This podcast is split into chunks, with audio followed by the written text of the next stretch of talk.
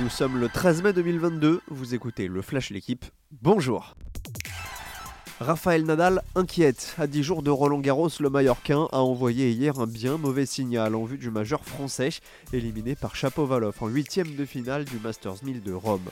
La défaite en soi n'aurait rien d'inquiétant si Nadal n'était pas apparu diminué en fin de rencontre. L'Espagnol fait craindre un pépin physique, lui qui était déjà en retard sur sa préparation.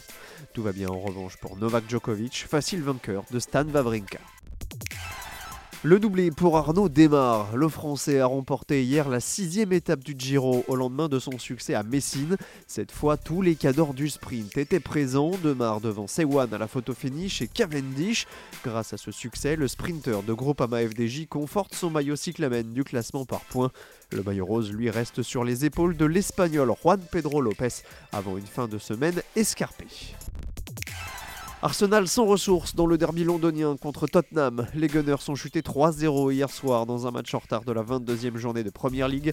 Doublé de Kane, but de Son. À deux journées de la fin du championnat, les Spurs reviennent à un point de leur adversaire du soir et donc de la quatrième place synonyme de Ligue des Champions. En Espagne, balade du Real Madrid, déjà champion, facile vainqueur 6-0 de Levante, officiellement relégué. Donnarumma ou Navas, il va falloir choisir. Dans un entretien à l'AFP, le portier italien a été clair hier.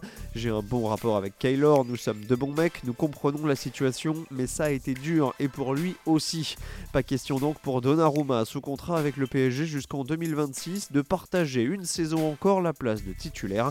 La balle est maintenant dans le camp des dirigeants. Merci d'avoir écouté le Flash l'équipe, bonne journée.